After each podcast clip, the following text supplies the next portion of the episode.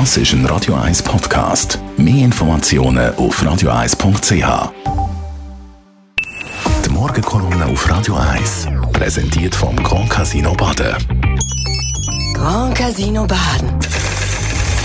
Baden im Glück. Guten Morgen, Herr Leiter Gerber. Guten Morgen miteinander.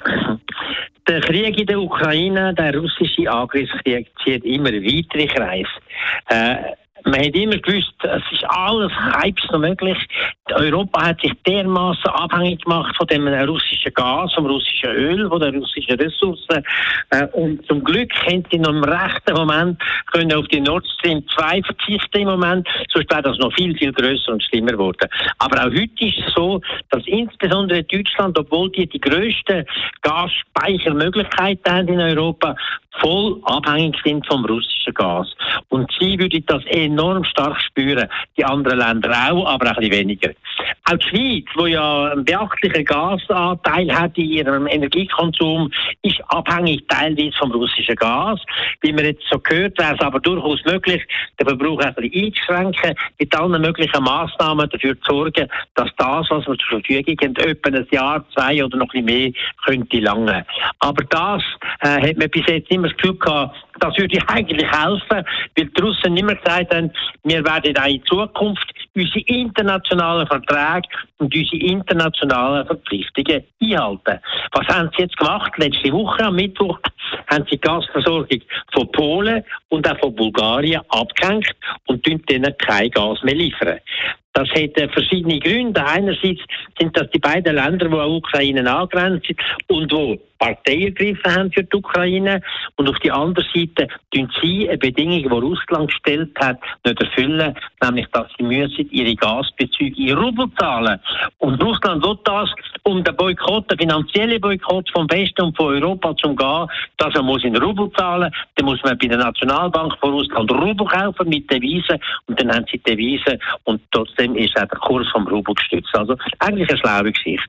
Und äh, äh Bulgaren und Polen haben das verweigert und darum hat man ihnen sofort das Gas abgestellt. Das ist eine relativ große Katastrophe, auch wenn Sie sagen, Sie haben auch im letzten Jahr Ihre Ressourcen, Ihre Lager aufgebaut, Ihre Speichermengen aufgebaut, ist es doch ein ganz klares Zeichen. Man kann sich nicht darauf verlassen, wenn Russland sagt, wir unsere Verbindungen und Verpflichtungen einhalten und weiterhin liefern. Das gilt nicht. Wenn sie können Schaden anrichten können, werden sie es auch machen. Und Gas ist heute noch für Europa wichtig. Man hat ja sehr stark vom Öl weg versucht, aufs Gas zu gehen, weil CO2-mäßig ist das ein großer Vorteil. Aber jetzt sieht man, dass das halt andere Konsequenzen hat.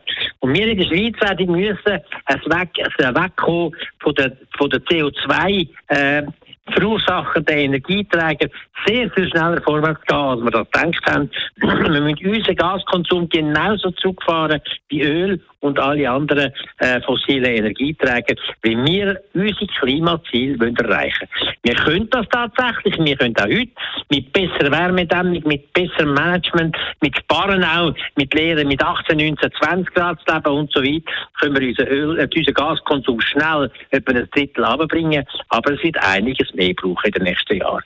Insbesondere braucht es auch, dass die Gasvorkommen, die in Rumänien sind, und Rumänien hat die grössten Gasvorkommen in Europa, die bis jetzt gar nicht ausgebeutet werden, weil offenbar Gazprom die immer bestochen haben, dass sie die nicht ausbauen, sondern das bei der Gazprom beziehen. Mit dem ist es jetzt auch fertig. Die Morgenkolumne auf Radio 1.